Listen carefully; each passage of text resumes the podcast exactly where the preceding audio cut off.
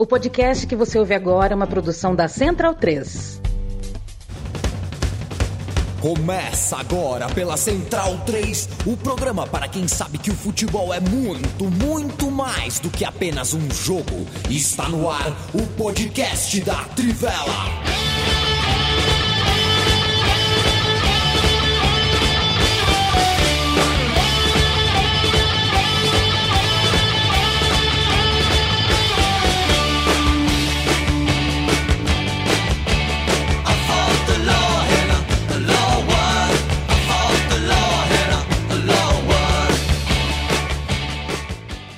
O amigo e a amiga da Trivela e da Central 3 é muito bem-vindo e muito bem-vinda. Me chamo Leandro e a mim estou ao lado de Leandro Stein, Felipe Lobo, Matias Pinto, Bruno Bonsante. Já abre espaço para o Leandro Stein reclamar do goleiro do São José. Tudo bem, companheiro? Luiz Augusto, já viu falha semelhante na tua vida de um goleiro aos 48 do jogo valendo taça? Boa tarde. Boa tarde. Sim, nunca vi, eu fiquei atônito, né? Eu não fiquei nem puto, eu fiquei atônico, atônito com tudo que aconteceu, assim, bem na minha frente. Não vou dizer que fiquei surpreso porque tinha minhas reticências, até tinha falado com um amigo é, antes da partida que eu tinha um pouco de desconfiança sobre o goleiro e, e, depois da partida falei com ele, ó, de goleiro frangueiro eu conheço, sendo goleiro e sendo frangueiro. Mas, assim, pelo menos estaremos na Série B, né? E, e, a Portuguesa Santista mereceu esse título da Copa Paulista, muito emocionante, até pela postura da, da Portuguesa Santista ao longo do segundo tempo, quando estava 11 contra 11 no jogo. E, assim, peculiaridade sempre, né? Exaltar um estádio com 11 mil torcedores e a transformação do período no, no futebol paulista com a permissão de álcool nos estádios, né? Se eu já fui em estádio e para tomar uma cerveja quando era proibido comprava uma fichinha do bolo, né? É, dessa vez foi peculiar ver garçons passando com bandejas de bebidas coloridas muito suspeitas no meio da arquibancada. Parecia um sukugami, eles estavam vendendo como caipirinha. Infelizmente eu tô tomando antibiótico, não podia provar essa iguaria, mas assim, pelo que passaram perto de mim, dava para perceber que tinha bastante álcool no negócio uma cena bastante peculiar aí na, nessa decisão da Copa Paulista. Garçons com bandejas cheias de caipirinhas vendendo no meio das arquibancadas, no meio do povão. Eu guardei uma ficha de Vale Cerveja para a posteridade. É, eu vou abrir espaço também para o Matias Pinto reclamar da arbitragem no Campeonato Argentino. O Chacarita não está classificado, teve um jogador expulso. Está classificado, mas não conseguiu acesso ao primeiro lugar. Tudo bem, Matias? Tudo, a mim, infelizmente a arbitragem foi protagonista mais uma vez da Primeira Nacional, nova nomenclatura da segunda divisão da Argentina. Né? Ontem tivemos a última rodada do grupo B, no qual o Independente Rivadavia conseguiu a classificação ao vencer o rival local Deportivo Maipu, no qual o time mandante, né, no caso Maipu, teve um pênalti sonegado pela arbitragem. Lembrando que Independente Rivadavia teve 12 pênaltis ao longo da competição anotados. É, enquanto que o Chacarita é, empatou com o Atlético Rafaela de visitante com um gol de falta para o time local de Cláudio Bieler, ele taca, né, ainda fazendo das suas aí, ele que foi campeão da Libertadores, aquele. aquele, campeão da Libertadores e Sul-Americana pela LDU e no momento eu estou aqui com o rabo de olho acompanhando a última rodada do grupo A, que vai definir o outro finalista, né? No momento, o Almirante Brown está conseguindo a classificação, o que teremos daí caso se confirme um, um, promovido inédito, né, um clube que nunca jogou a primeira divisão, seja o Almirante Brown ou o Independente Rivadavia.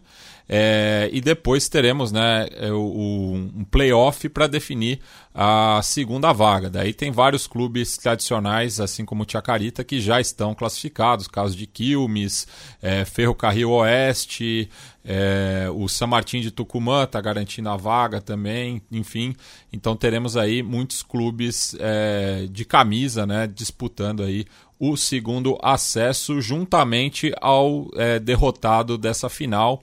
E tudo isso só daqui a duas semanas, né? Porque no próximo final de semana teremos é, eleições presidenciais na Argentina, então não teremos rodada.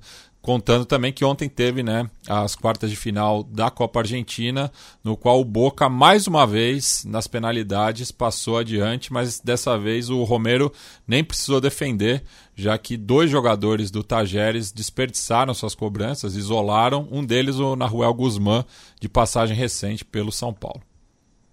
Aí só para pegar um pequeno gancho aí de futebol sul-americano e de divisões de acesso, esse fim de semana teve um acesso bacana no Chile do Cobreloa, né? O Cobreloa, clube histórico, finalista de Libertadores, enfrentou o Flamengo em 81, estava nove anos fora da primeira divisão chilena é, subiu os fins de semana, então se tem camisa pesada na Argentina, teve uma subindo também no Chile. E o Cobressal é o atual líder da primeira divisão, né? Então, um bom momento para o Cobre no bom. Chile. E só a correção foi o Naruel Bustos, não Guzmán, né? O Naruel Bustos que isolou a, co a primeira cobrança do Tajeres. Eu, a gente vai falar hoje de Eurocopa, vai falar de seleção brasileira. Eu peço desculpa pela imperfeição do meu áudio. Vocês estão acostumados e merecem algo melhor, mas eu perdi o meu fio. Bruno Bonsante, quer reclamar de alguma coisa? Tem alguma coisa para lamentar? Boa tarde. Boa tarde. Não, eu tive um fe... Não. tava de folga no feriado, descansei um pouco, tô tranquilo. Uhum. Perfeito. Você não é São José nem Chacarita, então não precisa reclamar de nada. Felipe Lobo, é, já que a gente vai falar de Eurocopa, de seleção, manda meu oi, meu abraço para você, te perguntando sobre Ian Couto, cara, como é que pode, né? Que assim, é claro que o Ian Couto, ele é livre para dizer o que quiser, inclusive pode vir aqui, pode sustentar pra gente, ó, eu não misturo as coisas, para mim jogador é jogador, vida jurídica é vida jurídica e vida que segue, e aí a gente que quebra a cabeça aqui para discutir se as coisas se misturam ou não, né? Mas a gente tem lutado bastante para achar a veia né, da seleção brasileira. Nossos vizinhos, campeões do mundo, a Argentina está em lua de mel com a sua seleção, é muito legal de ver. E, enfim, a gente fez festa em Belém, mas não fez festa em Cuiabá. E o nosso goleiro lembrou bem o porquê, né? O Ederson fez questão de falar que o, que o ingresso está muito caro. Esse depoimento tem que ser lembrado também. O goleiro da seleção brasileira lembrou do quão caro estão os ingressos, o quanto isso é insultuoso e afasta a seleção é, das pessoas. E o Ian era para ser uma boa notícia. Um jogador que estreou, chegou porque o Danilo tá mal, ele entrou.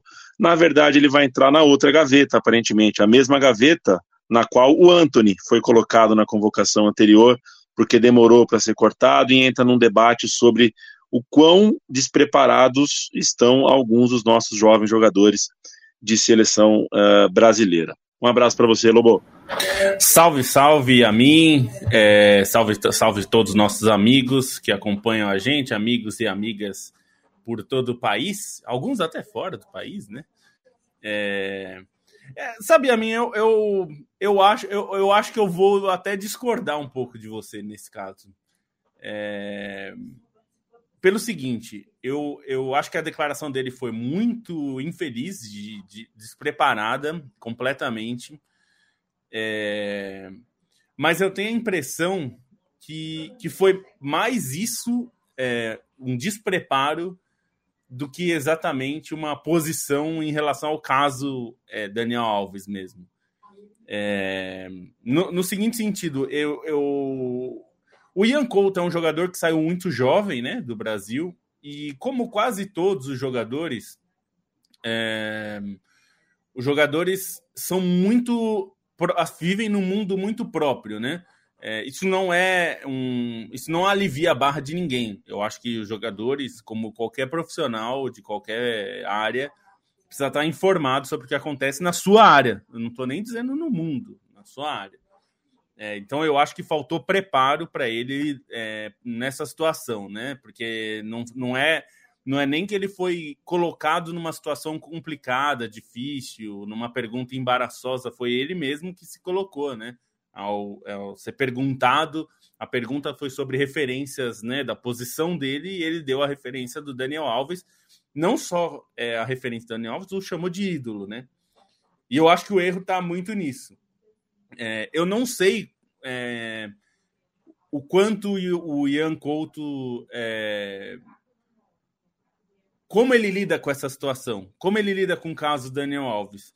É, eu não sei mesmo. Eu, eu tendo a achar que eles, é, os jogadores muitas vezes são tão desconectados do mundo é, que acontece aqui, né, na, das pessoas, que ele nem se deu conta do que ele é, da associação que ele estava fazendo. Eu estou dando esse benefício da dúvida é, porque ele não, não é um jogador que a gente ouve falar muitas vezes, né? O Ian Couto joga, como eu falei, joga fora do Brasil há muito tempo. É, então eu não, eu não sei o que aconteceu. Até vou para explicar aqui, Fernando Andrade, que ele, ele perguntou o que o Ian Couto falou. Foi isso, ele foi perguntado sobre referências da posição, ele entrou, como a mim falou, o Danilo teve que sair né, do jogo passado, se machucou. É, o Ian Couto entrou, e acho que até entrou razo razoavelmente bem, dentro do, do que é entrar bem num jogo que o time todo não foi tão bem, né? É, individualmente, principalmente. E ele foi perguntado sobre referências da posição e chamou o Daniel Alves de ídolo. É, disse que o Daniel Alves era uma referência e era o ídolo. É, então eu, eu tô dando esse benefício da dúvida porque eu acho que ele certamente vai ser perguntado novamente sobre isso por causa da repercussão que deu. É, não sei o quanto ele está preparado para falar sobre esse assunto, e até se falou sobre qual é a posição dos jogadores e tal. Eu acho que essa posição. Eu não sei se, se, na verdade, os jogadores não deram uma posição quando eles não resolveram não falar, né? Assim, ninguém falou sobre o caso, é, e acho que isso já é alguma coisa. Mas o, eu dou, dou esse benefício da dúvida porque eu acho que os jogadores são mesmo muito alienados. É, tá bem dado. No, no sentido de não, ser, não saber mesmo o que acontece, não ter a dimensão do que acontece muitas vezes. É, até por isso esses discursos super religiosos pegam muito neles, né? Porque eles muitas vezes não têm é, o contato com o dia a dia e tudo mais. É, e não é nenhum problema ser religioso, tá? Antes que alguém venha dizer, não é nenhum problema ser de nenhuma religião. É, a questão é, às vezes, o, o fanatismo religioso. É, o proselitismo. O proselitismo religioso para virar, né? E isso acontece não só com jogadores, Sim. mas com a elite desse país. Acontece muito. O proselitismo religioso é usado para justificar as, as agruras das pessoas como se fosse falta de fé, né? E tudo mais esse discurso meritocrático que cabe muito a quem tem muito dinheiro, de que a, a, minha fé que me levou onde eu estou, e a gente sabe que não é exatamente essa a questão. Mas enfim, já me alonguei muito, mas só para dizer que assim, eu, eu só coloco uma Boa. ressalva porque eu não sei. Eu espero que ele seja perguntado de novo e eu espero que aí ele se explique. Não, pode ser que ele diga que é, isso que você falou, para ele separa as coisas, a obra do, do, da pessoa, não sei. É, mas eu acho que cai muito mais no. Esses caras não sabem, assim, é, é capaz de. É, bom, o, o é, a gente vê, não seria uma surpresa se ele defendesse, porque, mas eu, eu, não, eu não assumiria que é esse o caso, antes de saber com todas as letras se é isso. É, e só dentro dessa falta de senso crítico, para dar um contraponto e elogiar também o que a gente acaba vendo é, de diferente, né? Eu fiquei muito impressionado com a entrevista do Vinícius Júnior para a equipe em relação a isso, né? Senso crítico, as respostas que ele deu sobre racismo, sobre o preparo que ele tem sobre essa questão. Então, acho que é, até a gente estava falando né, na redação da Trivela, o futebol brasileiro muitas vezes Teve o Neymar como porta-voz, que foi um jogador que não tinha qualquer tipo de senso crítico nas colocações, né? Muitas vezes nos seus posicionamentos é, você não via uma autenticidade. Então, acho que pelo menos o fato de, de ter o Vinícius Júnior se colocando é, como vem se colocando, se preparando como vem se preparando e, e tendo essa, esse caráter mais autêntico de alguém que se prepara, de alguém que se interessa também é, para o mundo além daquilo que gira no cotidiano dele, acho que, que fica um exemplo positivo também é, dentro disso tudo que o Lobo falou, enfim, dentro disso que é, que é ambiente de futebol e de, de falta realmente de, de uma reflexão mínima, né? Perfeito. Eu vou perguntar para os classificados uh, para a Eurocopa, é, não sem se lembrar, né, o Stein, você citou reflexão né, no futebol, a gente nunca se privou de falar, de se conectar com o que acontece lá fora no mundo, inclusive quando é data FIFA a gente sempre tem algumas pautas geopolíticas possíveis, né, Só queria dizer que, não, que a gente não, deve, não devia perder de vista que, que países como Israel, né, Tel Aviv, suas grandes cidades, é, são lugares com vida pulsante, cidades cosmopolitas, cidades que têm uma juventude que se assemelha muito a qualquer juventude de qualquer grande cidade do mundo ocidental, é, ou não, gente muito parecida com a gente, que rejeita uh, certas cenas, que rejeita xenofobia, homofobia, é, qualquer tipo de fanatismo religioso, gente que está antenada no mundo, para que não pareça que todos os que todo mundo que está dentro de, debaixo de um governo uh, insano é insano. A gente sabe muito bem, a gente viveu quatro anos aqui no Brasil, a gente sabe que não é isso, né? Que não se tire da frente a lembrança que essas cidades são feitas de pessoas parecidas com a gente, gente de paz, muito mais inclusive do que com gente parecida com Benjamin Netanyahu, que é evidentemente um criminoso e um, e um doente. Aliás, né, gente, toda a diáspora uh, israelense, tudo que aconteceu depois da Segunda Guerra Mundial, tudo que, que gerou a criação do Estado de Israel, a compra de terras que eram terras otomanas, é, a saída do gueto, a experiência da criação dos kibbutz. É, olha, é, é, inclusive uma experiência que dá até para chamar, de certa forma, de socialista, uma experiência de resistência muito legítima do que, enfim, do que aquilo que a gente hoje vê um governo de extrema direita uh, usar essa história como uma forma de sustentar um princípio político, geopolítico e armamentista que não tem nada a ver com a história real das pessoas e do Estado é, de Israel. É o, o, caso do opressor que só lembra que foi oprimido quando é atacado, mas não lembra disso quando ataca. Isso é um problema dos governos, não das pessoas, tá? E quanto ao que Israel está fazendo, tem feito, eu convido você, é, amigo e amiga, a ouvir Cruz Vermelha, Médicos Sem Fronteiras, é, outros órgãos que são acima de qualquer tipo de viés. Né? Hoje, curiosamente, esses órgãos uh, são os melhores repórteres que a gente pode ter dos conflitos. E Israel vai jogar Eurocopa em breve, esse, esse debate, essa conversa vai acontecer, mas eu quero saber, quero te ouvir, Bruno Bonsan, sobre os seus destaques uh, dos classificados. A Eurocopa já está perto de conhecer boa parte dos seus classificados diretos e também dos que vão para os playoffs. O Israel vai jogar a Eurocopa em breve, mas é, acho que esse assunto vai ser mais relevante quando ele jogar a Copa do Mundo, né? Porque ele não disputa a, é, não joga na UEFA à toa, né? Tem um motivo para isso acontecer. E quando entrar na Copa do Mundo, acho que vai ser uma, uma discussão que a gente vai ter que ter também mais amplamente. É, é então, teve um, foi, foi, uma data FIFA de muitas classificações, né? Na, nas primeiras classificações, na verdade, depois da Alemanha, que foi país sede. Acho que é, a gente teve algumas, algumas classificações bem esperadas, né? Como, por exemplo, de Portugal, França e Espanha, que são três das potências do continente, que estão, é, principalmente a França já vem aí de uma sequência de ótimos resultados, a Espanha também vem sendo uma seleção muito forte.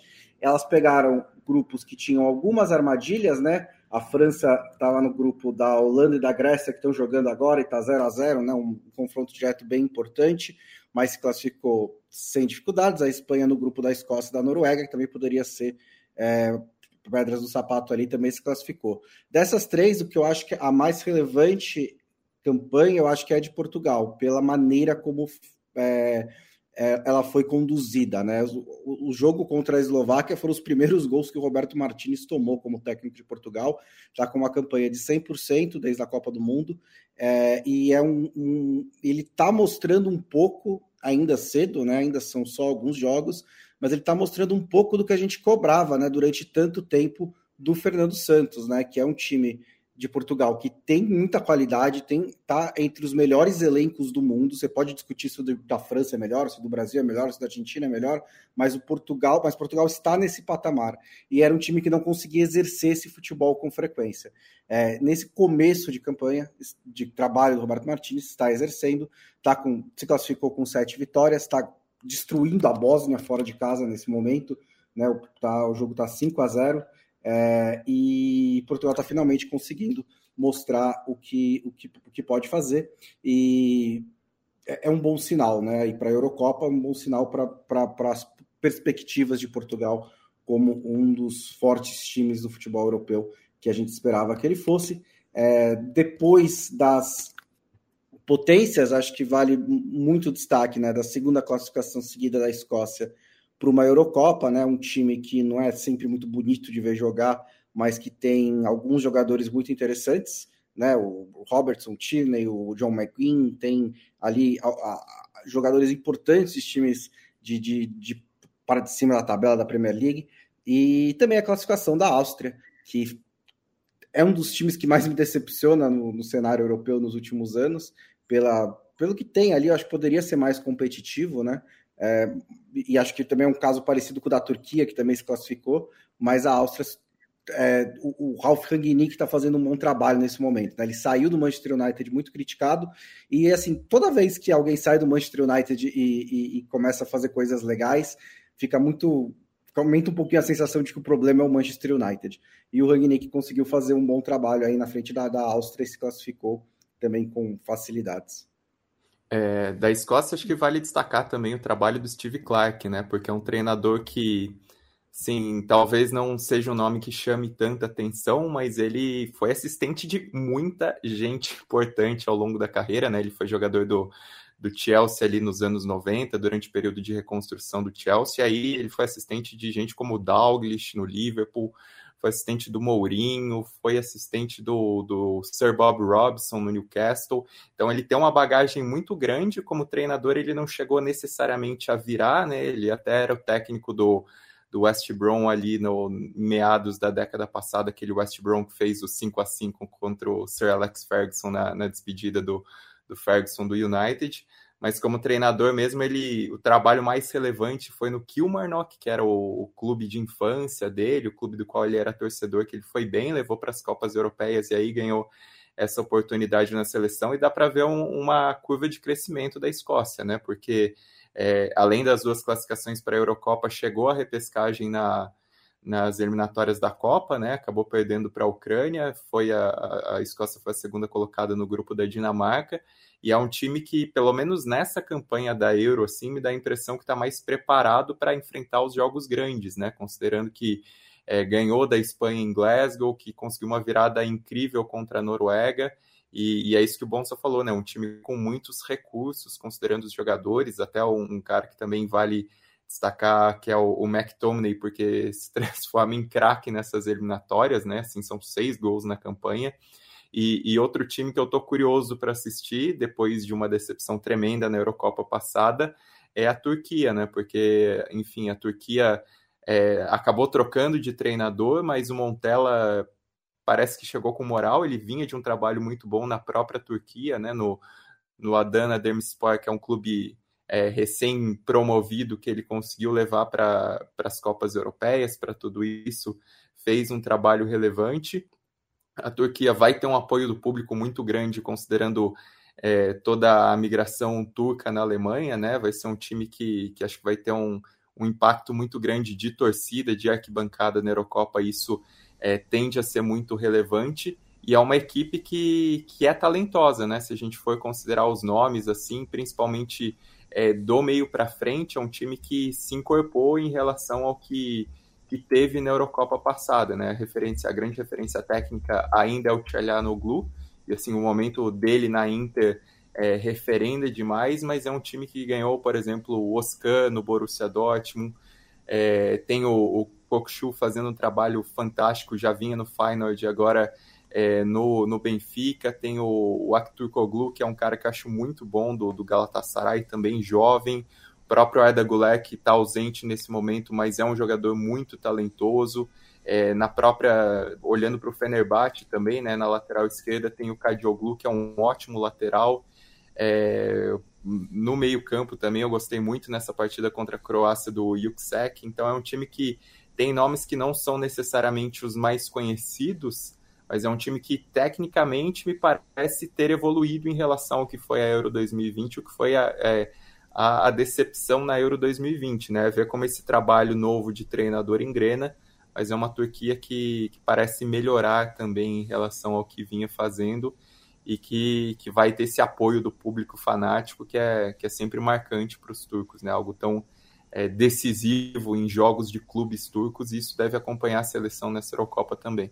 É, e algo que pode ocorrer também caso a própria Croácia é, se classifique, né? Lembrando da partida de estreia contra o Brasil em Berlim, né? Que tem uma comunidade croata é, muito grande né, na, na Alemanha.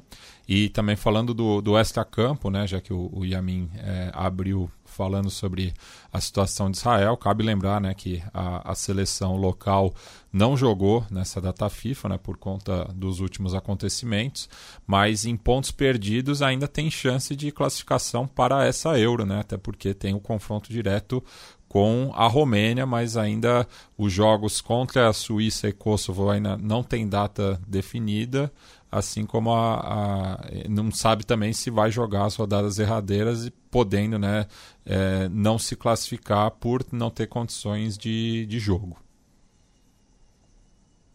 A gente está gravando isso na tarde de segunda-feira a gente ainda não tem maiores informações sobre o que acontece e o que vai acontecer no jogo entre Bélgica e Suécia. Se você vai ouvir isso aqui gravado, provavelmente já sabe o que aconteceu. O fato é que o jogo parou no intervalo, é isso, gente? Eu não estava acompanhando a fundo, mas parece que o jogo parou no intervalo porque uh, aconteceu algum tipo de atentado e dois torcedores suecos, visitantes na Bélgica, morreram. Isso. É isso? Isso, duas pessoas, dois duas pessoas de nacionalidade sueca é, foram baleados e morreram em Bruxelas, né? O jogo está sendo realizado lá entre Bélgica é, e Suécia. A, a, Bélgica aumentou seu nível de alerta ao terror, né? É, ainda é, existe a suspeita de ser um ataque terrorista, então a Bélgica aumentou o alerta ao terror e tem é, um homem no Twitter reivindicando o ataque como se fosse realmente um ataque terrorista, mas de novo isso está né, sendo é, investigado em relação às, às, justificativas do ataque. Mas, e, e só para é, contextualizar, né, por, por ser suecos, que houve é, episódios recentes na Suécia de queimas públicas do Alcorão, né? É. Algo que inclusive gerou um ruído muito grande é, entre a Suécia e países de maioria islâmica, porque as autoridades suecas não coibiram esses atos, né? Enfim, é, deixaram acontecer, né, sem nenhuma punição, enfim. É, o, o, homem que reivindica o ataque diz que foram três, as autoridades da Bélgica dizem que foram duas pessoas mortas, então também tem que confirmar isso. É, o jogo estava um a um, foi, foi, parou no intervalo e foi suspenso. Os times concordaram em não voltar a campo. É, e dentro disso, só para complementar o que o Matias falou, a Bélgica tem um movimento de célula terrorista muito forte lá, né? Assim, é um, um local onde existe um recrutamento muito grande é, de terroristas, principalmente na que eles chamam na periferia de Molenbe é, né? Uma, uma célula grande de terrorismo, assim, de, de atentados que aconteceram ao longo, principalmente das duas últimas décadas, que teve envolvimento é, de terroristas que vieram dessa, dessa região da Bélgica. Então, também acho que, que vale -se essa ligação salientada pelo Matias a Bélgica que já está classificada com antecedência, então esses pontos do ponto de vista esportivo, se quando voltar, quando for disputado o resto da partida, do ponto de vista de, do esporte, a Bélgica não tem muito com o que se preocupar. Mas falando de Suécia, indo com um vizinho aí, senhores, queria ouvir o que vocês têm para mim sobre Noruega, que pode ser que fique de fora de mais uma competição mesmo tendo o principal centroavante do mundo na atualidade, isso é dá uma sensação de desperdício muito grande. Eu tenho certeza que a UEFA deve se morder com isso, porque ela tem interesse, né? O é um totem de uma Eurocopa, assim, importante na competição. E a gente tem uma versão especial inteira, Silvinho, é, provavelmente colocando a Albânia na Eurocopa Noruega, o que vocês podem falar comigo sobre essas duas seleções? É, a Noruega, assim, a questão é que, é, é lógico, é relevante por causa do Haaland, e assim, ele vai disputar grandes competições, né? Isso vai acontecer uma hora, até porque, né, elas só se expandem, né? Então, uma hora a Noruega vai só aparecer ali. É, mas ele, por exemplo, se ele perde a Euro 2024. Ele vai inventar país, né, moço? É, vai ter que inventar país mesmo. É, ele, a, ele tá com 23 anos, acho, então se ele perde essa daqui, a primeira dele vai ser com 26, 25 anos, né? Só caso a, a Noruega se classifique para a Copa de 2026. E considerando né, jogadores desse calibre, né, e inclusive a precocidade com que ele apareceu pelo Red pelo Salzburg, pelo Borussia Dortmund, já sendo um dos craques do Manchester City do campeonato Trips Coroa. Na, naquele é, próprio parece... Mundial Sub-20, né, no qual ele meteu, Não, exato, ele meteu 7 ou 8 gols, gols né? né? sei lá. É.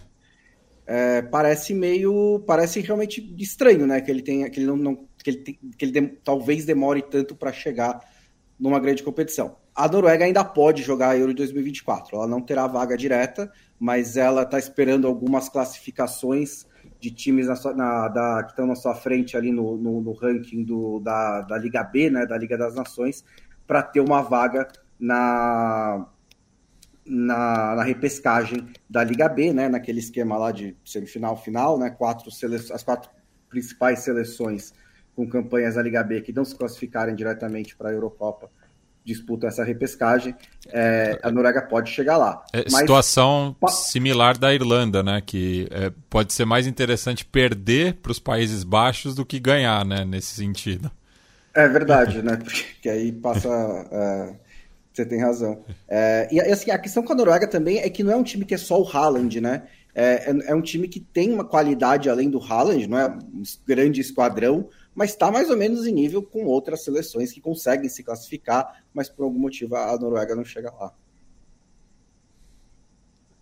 É, sobre a Albânia, sim, vale destacar que o Silvinho estava fazendo um trabalho que não é necessariamente esperado, né? Assim, não só pelas passagens dele como treinador principal, considerando é, o que ele fez no Lyon, o que ele fez no Corinthians, mas também porque não existia muita expectativa na própria Albânia, né? Assim, ele é, veio sob desconfiança, a Albânia que vinha de é, ciclos recentes dirigidos principalmente por treinadores é, italianos, né? Acabou chegando na Euro 2016 com o Gianni Di Biase e assim, a maneira como o Silvinho conseguiu se encontrar com esse time e montar uma equipe que é competitiva e que às vezes acaba marcando alguns golaços impressionantes, assim, é, é uma campanha marcante, né? Era um grupo relativamente aberto, e aí pesa também a fase horrível da, da Polônia, né? Que mesmo com, com troca de treinador acabou, enfim, empatando com Moldova nesse,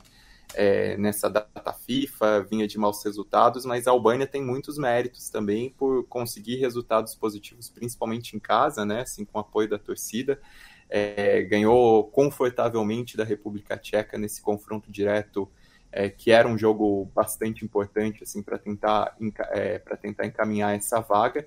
É uma seleção que tem muitos jogadores em atividade no futebol italiano, né? Uma base é, importante para a seleção albanesa e, e, um trabalho bastante interessante também da, do Silvinho, da, da própria federação, é, para recrutar atletas que passavam fora do radar e, e, acabaram se somando ao time, né? Até na semana passada o Silvinho deu uma entrevista é, para Reuters, né, para o Fernando Calas, é, falando sobre o trabalho dele e comentou sobre o, o Azani, que é um ponta que tem marcado muitos gols e muitos gols bonitos nessa é, campanha das eliminatórias e, e foi um cara mais ou menos isso, né? Descoberto pelo trabalho de observação, porque joga no, é, na, na Coreia do Sul, era um cara que, enfim, passou pelas seleções de base, mas há quase uma década, e aí começou a ser chamado pelo Silvinho e tem feito gols repetidamente também.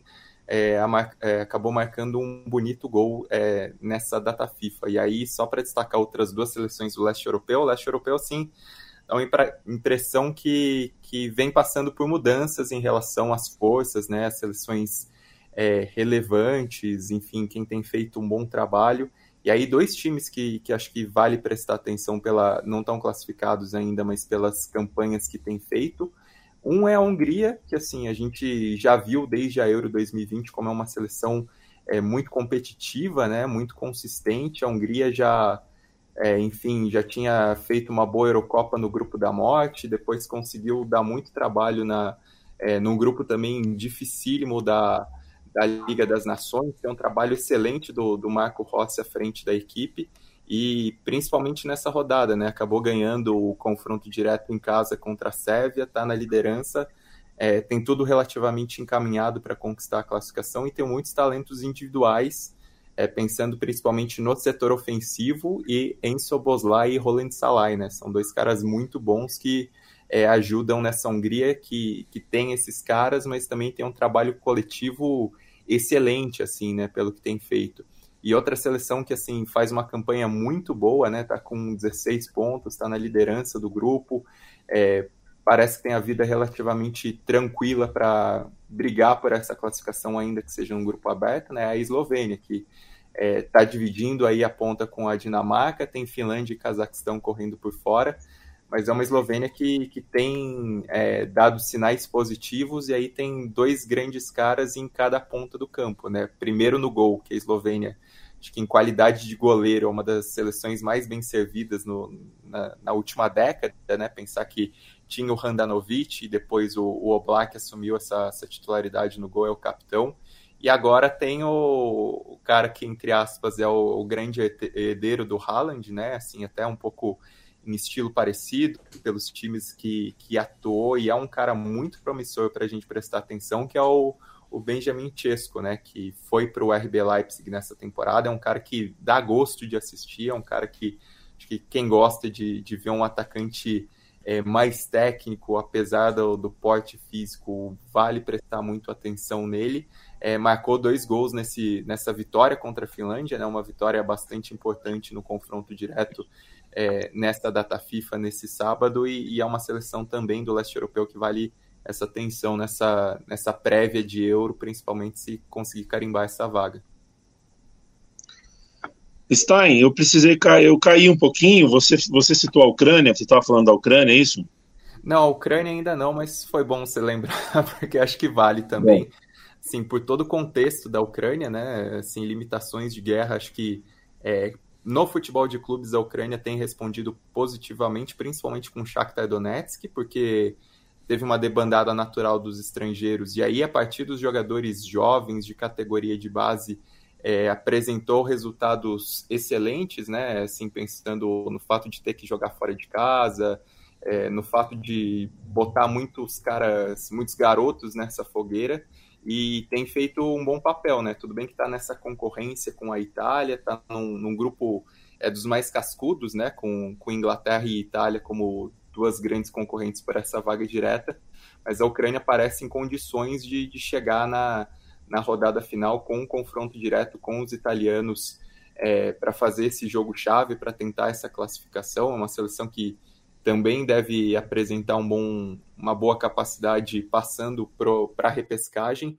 E é uma seleção de muitos jogadores para prestar atenção, né? Tem o Mudrik, que, enfim, não vai bem no Chelsea, mas é um jogador de, de muita capacidade individual que, que, que vale essa atenção. Tem o Zinchenko, que é o capitão do time, que é o, é um, né, desculpa, não é o capitão, mas é a, a, grande referência técnica da equipe, é um cara que também carrega esse nome, mas é uma seleção de muitos jogadores jovens que começam até sair né, do, dos clubes ucranianos e principalmente é, do Shakhtar Donetsk para ligas mais importantes é, da Europa e que, que, parecem com essa capacidade também de levar a Ucrânia para uma Eurocopa que seria tão representativo nesse momento do país, né? Para destacar só é, dois caras nesse jogo contra a Macedônia do Norte, que foi uma partida muito boa de se assistir, uma grande atuação é, é, da, da, da Ucrânia.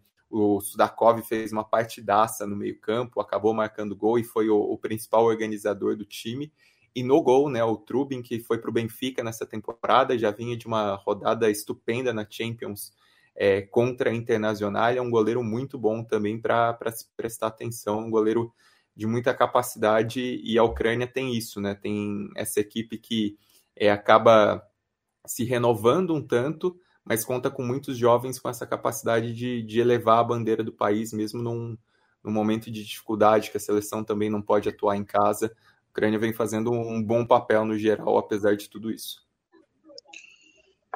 Perfeito, é importante lembrar, né, já que a gente estava citando, inclusive, é, a seleção de Israel, né, a seleção da Palestina merece sempre também uma, uma recordação, que é uma meia seleção, né, é, é, FIFA não, não, não se preocupa, os órgãos de futebol não se preocupam com o fato da seleção da Palestina não poder se reunir, né? É, é só, na verdade, a seleção de uma, uma parte do território palestino, porque uh, quem está na Cisjordânia quem está em Gaza não pode uh, jun é, se juntar para fazer uma seleção e treinar. É, mas a Ucrânia, que ficou perto de ir para a Copa do Mundo, é, fez um jogo memorável contra a Escócia, mas ficou fora da Copa do Mundo uh, no último ato. Agora tem lá a sua chance, enfim, merece os elogios, pelo menos pela postura. A gente sabe que é como se tivesse jogando na subida enquanto seus adversários estão num plano mais equilibrado, né? Você jogar nessas circunstâncias, nesse contexto, evidentemente é muito mais difícil. Eu vou pedir para o Matias Pinto mandar os abraços hoje do chat que a gente não mandou. Eu estou numa situação aqui, repito, peço desculpas pela imperfeição do meu áudio, mas eu estou sem a lista aqui. Antes de ouvir, Matias, você fazer um alô geral, mandar um abraço para o Theo, é, para você, Felipe Castro, para toda a sua família, que peninha uh, que o Theo se foi. Um beijo para você que sempre nos ouve, esse é nosso ouvinte toda segunda e toda quinta-feira, e tenho certeza que muitas vezes ouviu com o Theo ao lado. Hoje não tem o Theo, mas a gente está contigo, meu irmão. Beijo para você. Bem, mandar aqui um abraço para o São Luís from the Block, que abriu o chat, mandando boa tarde a todos, assim como o Lucas Arita, Expedito Neto, que pergunta se é o Campeonato Brasileiro com mais jogadores estrangeiros. Imagino que sim, né? Por conta da, do aumento né, da vaga para jogadores é, de fora do país. Renan Silva Oliveira, Caio Januário, que manda boa tarde ao time da Trivela. É, o Renan Silva Oliveira perguntou se o Lobo foi à BGS e se viu. É, a... não, é, não caí nessa, não. Não sei, né? Mas colocou um nome japonês aqui que. É... Enfim. É, mas é, esse nome existe mesmo. Ah, existe? Não, é, não é uma zoeira. Ah, não tá. é zoeira. É... é... que ele ficou famoso, que chama Xota na Cama. É, né? então. É, é, mas é. Ele é o projeto é, chama Videogame Orchestra, que já veio para o Brasil algumas vezes, é muito legal. Enfim, é uma orquestra tocando hum. temas clássicos de videogame. Ele estava na BGS, não no dia que eu fui, mas ele, enfim, esteve lá, falou sobre o projeto, que é bem legal e tal, tem coisas. Mas é que parece zoeira, mas é. De fato é o nome dele. Inclusive, ele foi assaltado em São Paulo. Levaram, Meu Deus. Levaram os fones dele. É o cartão de visita, né? É, já pode se dizer paulistano, já. O, é. o glorioso Nakama. Nakama. Senhor Nakama. Em que, inclusive, eu é, mandar um abraço para a família Nakama, que vende pastel é, no Butantã, na Vila Leopoldina. Já comi várias vezes, família Utinanchu, né? Não, não japonesa. O Helder Cavalcante Júnior manda boa tarde aqui, diz que torceu também para o São José por conta dos dois Leandros aqui do programa. Augusto Mercúrio, Fernando Andrade. O Pedro Halpe pergunta quem é Ian Couto, acho que foi um dos nomes mais buscados hoje no Google. É. É, enfim, jogador que sai muito cedo do país, né? não, não é conhecido do grande público. É, do Coxa. É, foi formado no, no Coritiba. Depois foi para o Grupo City e perambulou por aí, né? É, continua no Grupo City porque tá Bom, no Girona. Tá no Girona, né? Enfim, Felipe Menino também lembra aqui de. Lamentou também a perda do São José, lembrou do Júlio César no Botafogo e Figueirense na semi da Copa do Brasil de 2007, que entregou a classificação, entre aspas. Thiago Franco Marques nos manda um abraço direto do bairro Baeta Neves, em São Bernardo do Campo, enfim.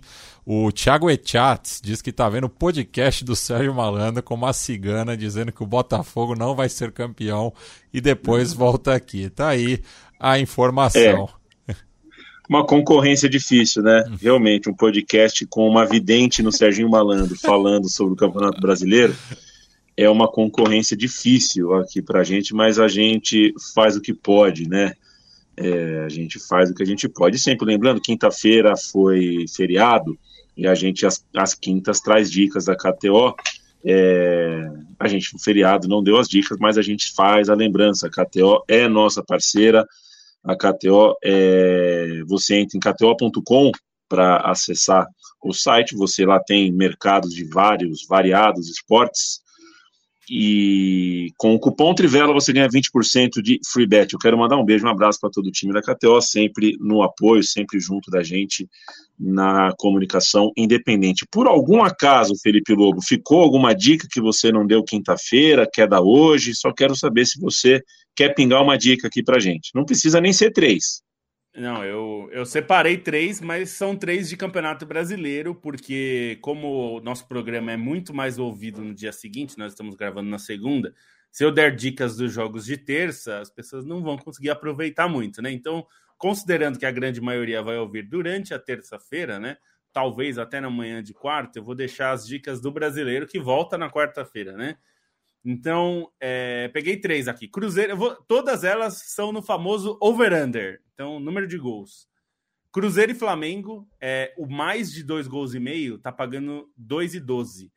É, Flamengo e Cruzeiro, nenhum dos dois está na melhor fase da vida, mas é empolgação com o Tite agora tal, e o Cruzeiro não está no seu grande momento também. Pode ser um jogo movimentado para dar mais de dois gols e meio. Palmeiras e Atlético Mineiro, é aqui eu vou no menos dois gols e meio, porque nós estamos falando do Palmeiras, que normalmente é um time seguro é, defensivamente, não vive seu melhor momento ofensivo também, e o Atlético Mineiro é o Filipão, então menos de dois gols e meio, 1,60. É conservador, como faz jus a, a, ao, ao, confronto.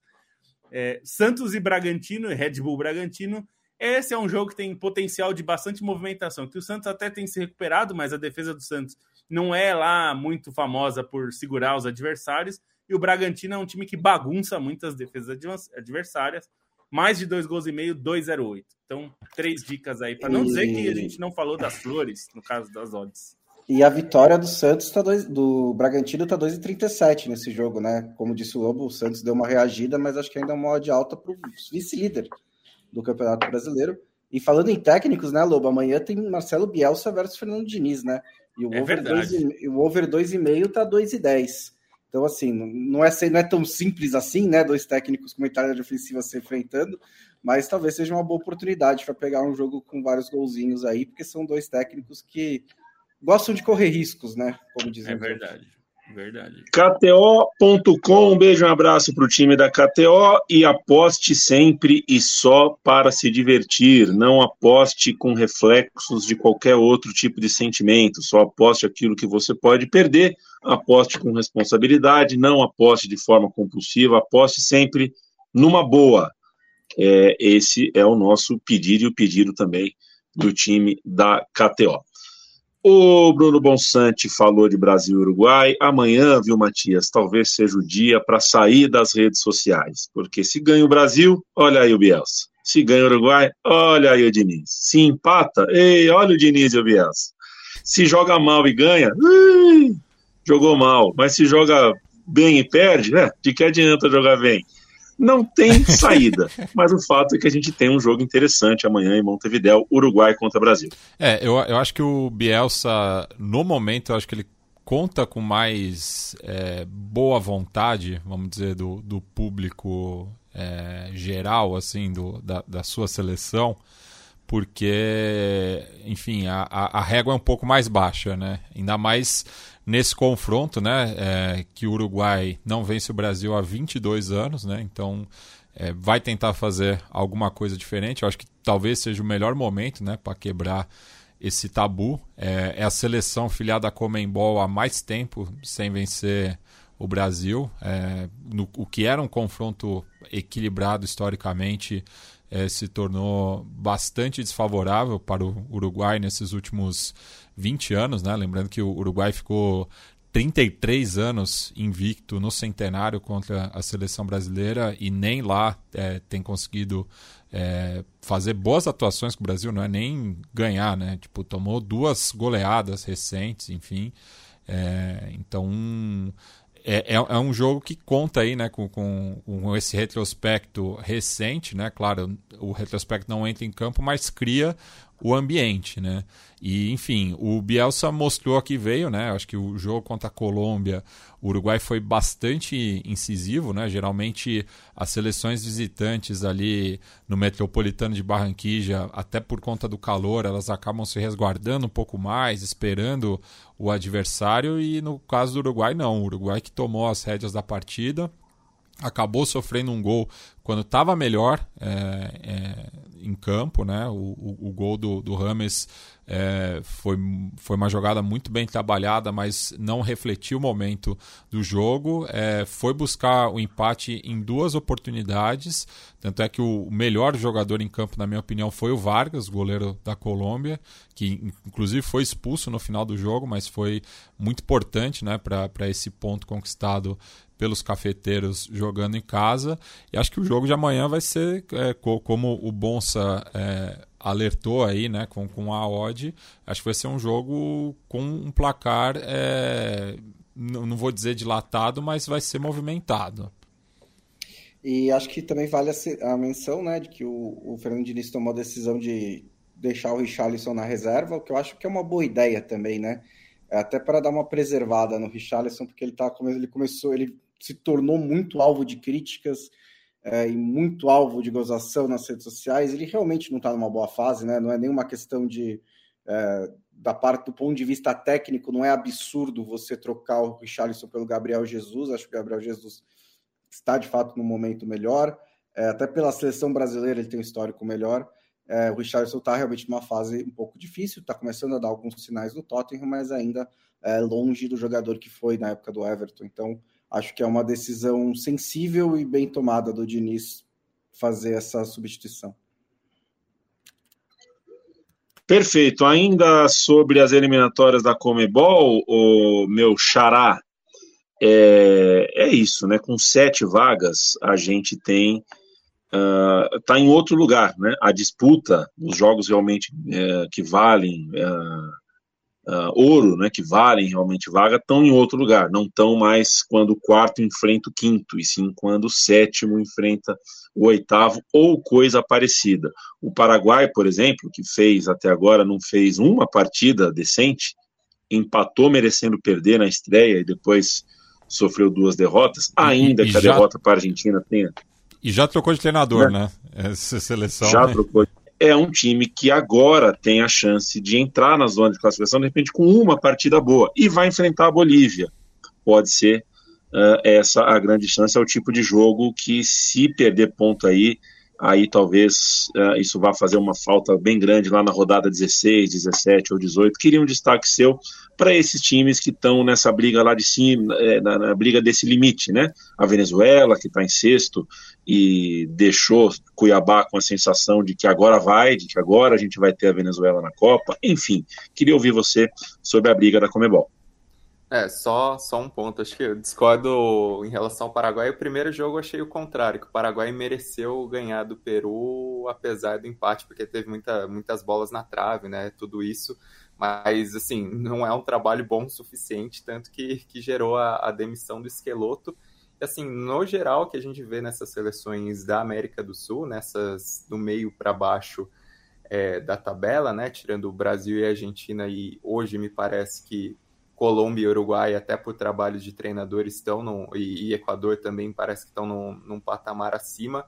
É, parece que a tabela é dividida no meio, né? 5 a 5 e essas 5 de baixo elas dependem muito de um trabalho de treinador mais consistente, né? Porque são elencos é, desequilibrados, que você pode até destacar um nome ou outro, é, mas não necessariamente times competitivos, e aí pensando nas dificuldades que, que aconteceram né, em trocas de técnico, é, mesmo olhando é, a questão do Paraguai, embora eu goste, eu goste do, do Garneiro, acho que, que seja uma, uma boa escolha para a seleção paraguaia.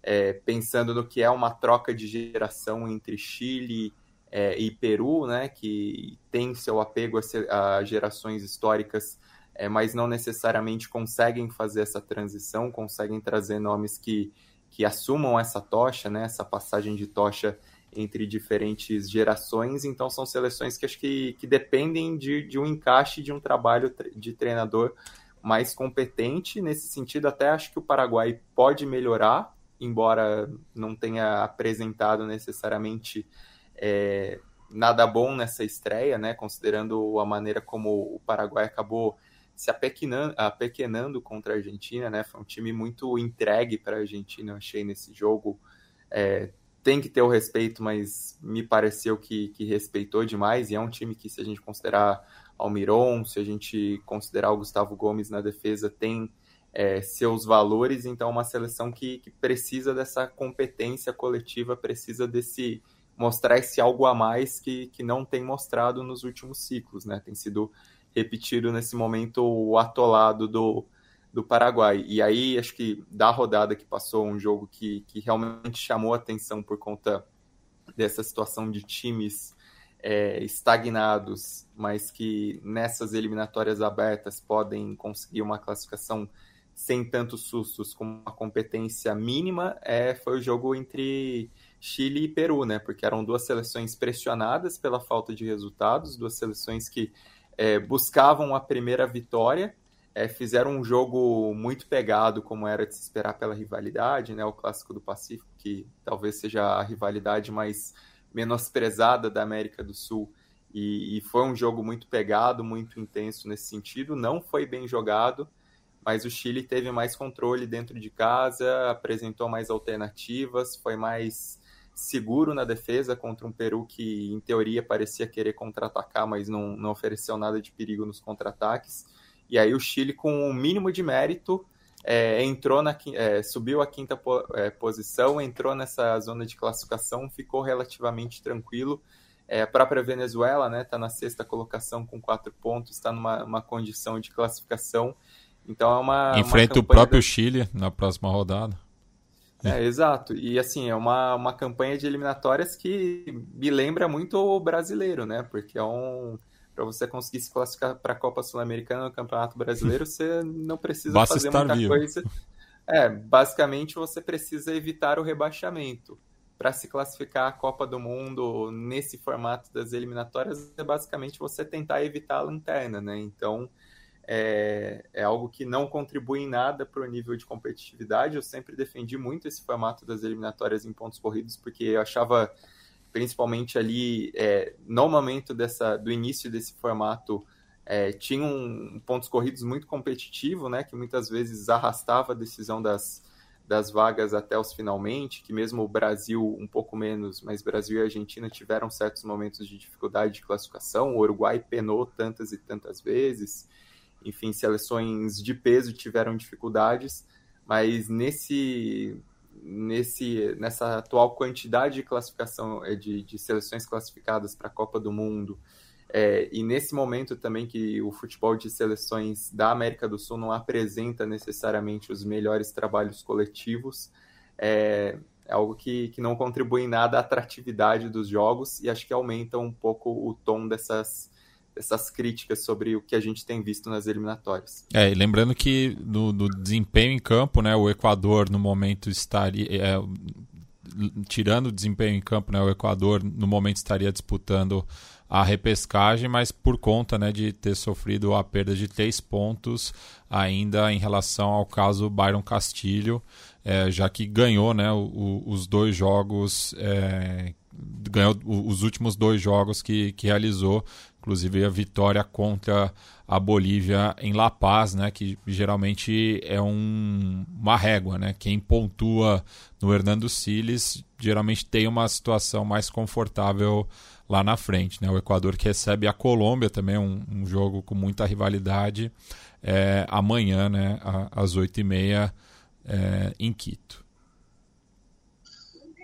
É, sem dúvida, o modelo, o regulamento que eu menos consigo compreender o porquê de existir. Até porque a Comebol, em Sul-Americano Sub-20, por exemplo, faz dois grupos de cinco, classificando três para um hexagonal final, e funciona. É, por que não usar? Né? Por que não fazer agora? Continuaria sendo uma peneira com furos muito grandes, continuaria passando muita gente, mas evitaria muito jogo que não vai valer nada, né? É, a gente vai ter né, o Brasil e a Argentina não vai valer nada, a Argentina e o Brasil não vai valer nada, vai valer só mesmo a, as histórias, que no fim das contas é muita coisa, mas do ponto de vista aí de competição, esse pontos corridos é longo demais, é um gasto de energia elétrica, inclusive. Bruno Monsanto, estamos por quê, né? Sei por quê. A gente inclusive já falou disso recentemente e é difícil lutar contra essas forças políticas. É algo difícil. Bruno Monsante, a gente está conversado? Um beijo. Estamos, estamos conversados, mas vamos conversar mais quinta-feira, tá bom? Se Deus quiser e ele há de querer. Felipe Lobo, quem quer comprar na Trivela faz o quê? Vai lá em caphead.com.br barra Trivela. Se você entrar lá na Caphead, vai ter lá lojas. Você pode olhar a loja da Trivela, você vai encontrar muita coisa legal, camiseta, quadro, é, tem caneca, é, tem agasalho, então tem coisas legais lá. Inclusive no, no vídeo do Peleja, o nosso glorioso Matias apareceu com uma, um agasalho do, do da Trivela muito legal. É, então vale sempre a pena olhar lá, porque são produtos feitos com. Desenvolvidos com a, a ideia que a gente sempre quis dar para a Trivela e a gente sempre quis dar ideias muito boas para a Trivela. Nem sempre acolhidas, mas sempre quisemos. Beijo, Leandro Stein. Beijo até quinta-feira. Matias Pinto, é... vou te pedir um normalize aí, um grauzinho na minha voz aí, porque além de eu estar meio rouco, a gente teve um probleminha aqui. Conto com a tua sensibilidade de editor de podcasts. Um beijo. Um beijo, hasta pronto. Volvemos jueves. Quinta-feira estamos de volta, gente. É sempre um prazer estar aqui com o time titular, titularíssimo da Trivela. Visite nossa cozinha, central3.com.br, trivela.com.br. Toda quinta e toda segunda, um episódio novo da gente batendo uma horinha de papo com vocês. Tchau, tchau.